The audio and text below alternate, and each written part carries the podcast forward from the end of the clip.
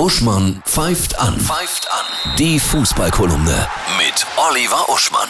Hallo Oliver, ich grüße dich. Hallo Annette. Jetzt folgt eine Geschichte, die nur der Fußball schreiben kann. ne? Ah ja, Felix Magath ist neuer Trainer bei Hertha BSC. Bei dem Club der Big City Club werden wollte und jetzt langsam dem Abstieg und somit dem Little Village Club Dasein entgegenstolpert. Und ich sag mal so, Felix Magath bei Hertha BSC, die Spielvereinigung Greuther Fürth hat doch wieder Grund zur Hoffnung auf den Klassenerhalt. Um es mal so zu formulieren.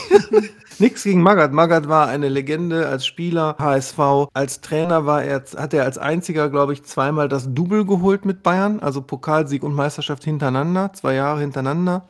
Und natürlich unvergessen, er hat 2009 den VfL Wolfsburg zum deutschen Meister gemacht. Absolut Ne? richtig, unvergessen. Aber Mhm. seither, er war jetzt so ungefähr zehn Jahre nicht mehr in der Bundesliga aktiv, zwischendurch ein bisschen bei Fulham und in China. Vor allem aber war er ja in Deutschland bekannt als provokanter kleiner Talkshow-Napoleon mit immer wieder hoch unterhaltsamen Ansichten.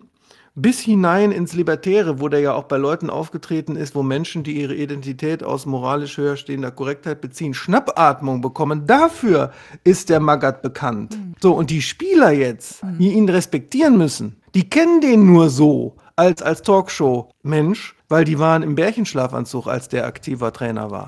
Also in Deutschland. In Deutschland aktiver Trainer. Und ich glaube nicht, dass das funktioniert, vor allem, weil ja der Verein zugibt, wir haben keine Mannschaft. Und du kannst eine Mannschaft nicht formen, nur durch diese Disziplin, bis zur Satire übertriebene Disziplin, die der Magath ja angeblich da mit seinen Methoden vorlegt. Das werden wir beobachten. Ja, Der Bundesligaspieltag, die Topspiele. Ja, die Topspiele sind auf jeden Fall Samstag Bayern gegen Union Berlin und Sonntag Köln gegen Dortmund, weil ja Dortmund nur noch vier Punkte von Bayern entfernt ist. Und insofern die beiden Spiele in Kombination, ne, könnte am Ende Mega. sein, nur noch ein Punkt entfernt.